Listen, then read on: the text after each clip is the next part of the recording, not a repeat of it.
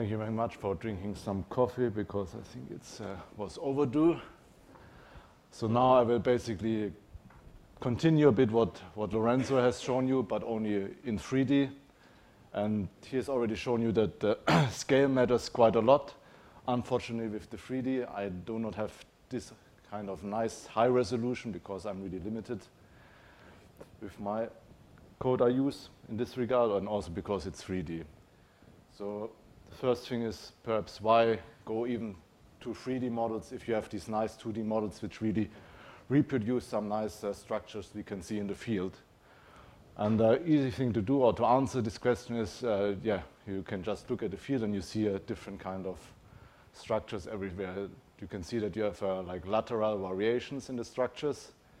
And if we zoom in, like here, which is the Helvetic nappe complex, you basically can see that you have um, geological units which are connected with each other. But on this side, we find a structure like this here, the Morcles nappe, which is internally much more folded than the Doldenhorn nappe on the other side. And we know from, from the field data, we know this is due to um, variations in the stratigraphy with the competent and incompetent units. So if you really want to like constrain how these structures are evolved, you need uh, 3D models. So we try to do some forward modeling. For this, we of course we need some initial state. This we normally get from uh, 2D cross sections. Here you can see um, the sediments of this Morcles nappe in a half graben, and here another half graben in the back. And when you squeeze it together during the alpine orogeny, basically everything will be extruded or sheared out of these half grabens.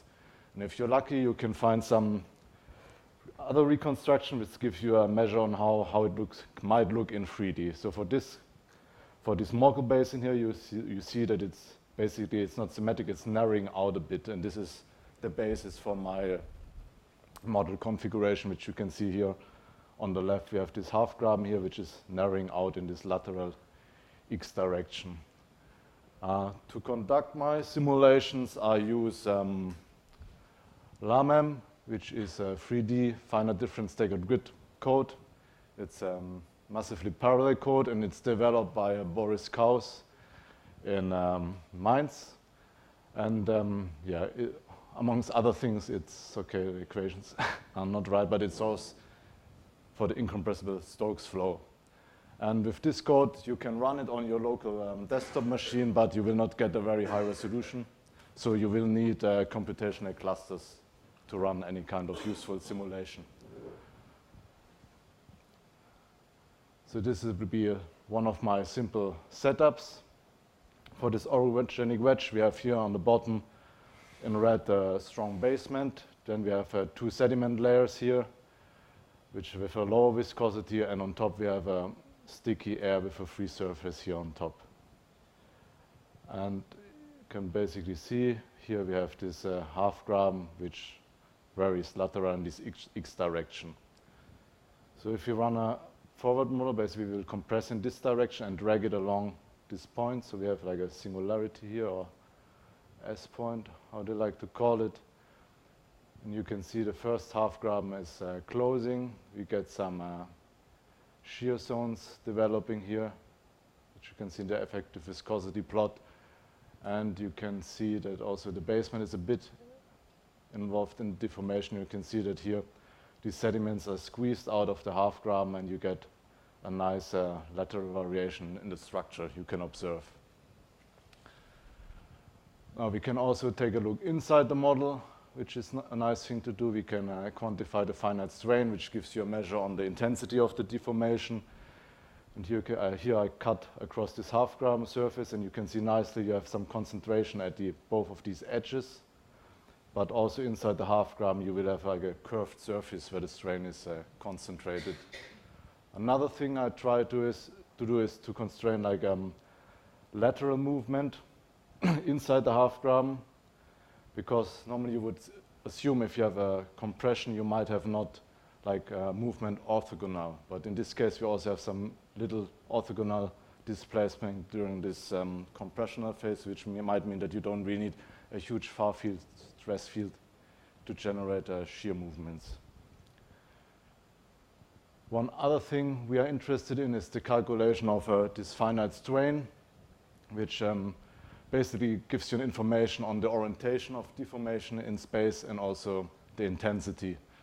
And for this, uh, you can imagine we start with a unit sphere, and during the deformation, it um, gets deformed in any kind of, kind of way. So in, in the end, you can extract from the sphere, you will have an ellipsoid, and from this you can construct the principal strain axis, and these hold basically the information about the orientation of your deformation.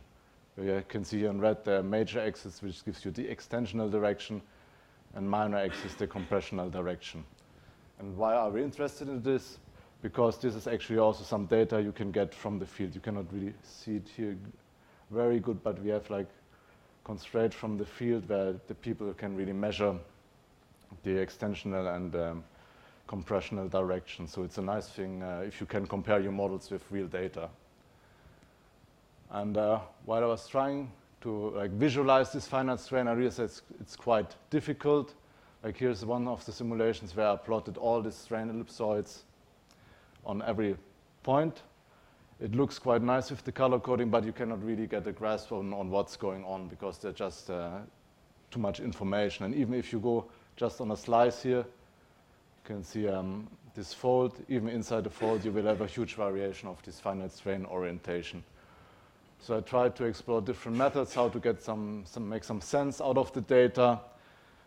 Like with this classical Hsu diagram, this gives you some, some information on how, how the shape of your ellipsoid is and how intense the deformation is, or polar plots to get some uh, to get the orientation of the axis. The only problem with, this kind of methods is they're, they're nice because I think they're classical field methods, so the field geologists might it's easier to understand it for them, but the problem is if you want to really have a constraint in lateral direction, you always have to take some section across the model and then take these data points. So the easiest thing basically what you can do is just take a marker line here, go through the model and plot it in x direction, which is of course not very fancy if you have this 3D model, but I think it's for the visualization of the data, it's quite, um, quite good. And uh, to slowly end, I would also like to talk a bit about the computational performance.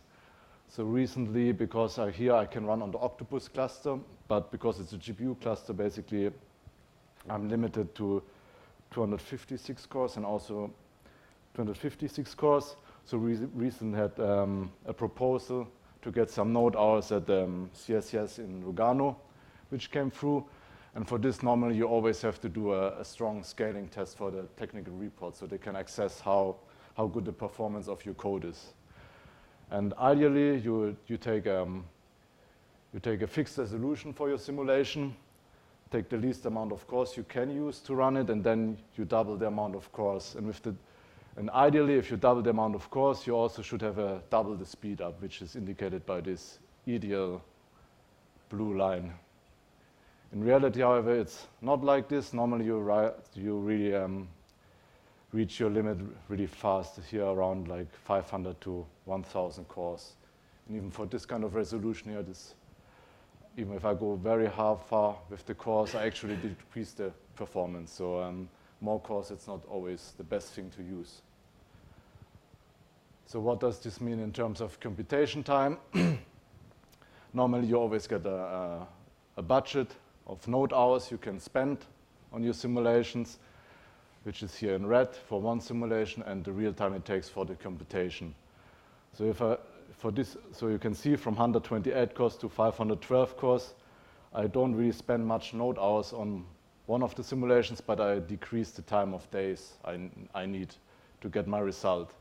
So I would say this is kind of the sweet spot for, for my simulations, because if I increase the amount of cores, I increase the amount of node hours, but I don't really get an increase of performance. So in a way, if you don't know what you're, what you're doing here, you just burn your node hours and get the, the least amount of simulations you can use for your, uh, for your budget. And uh, yeah, with this, I would just like to end my talk.